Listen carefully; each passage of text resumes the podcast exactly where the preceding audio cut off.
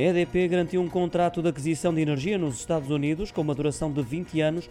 Vai permitir, ao longo desse espaço temporal, a venda de energia verde a partir de um parque eólico no estado do Indiana daqui por dois anos.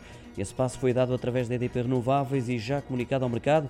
Diz nesse documento que estão assegurados 45% dos 7,4 gigawatts estabelecidos como objetivo de adições na América do Norte para 2023-2026 assim como 43% dos 17 gigawatts de objetivo para adições de capacidade EDP renováveis em igual período anunciados no Capital Markets Day da EDP em março deste ano. São projetos que se seguem aos já noticiados recentemente, um na costa francesa de Vendée, a de um parque eólico em parceria com Angie, o outro nos Países Baixos e que envolve a construção de dois projetos fotovoltaicos em conjunto com a Cronos Solar, aquele que é o primeiro projeto da energética no país.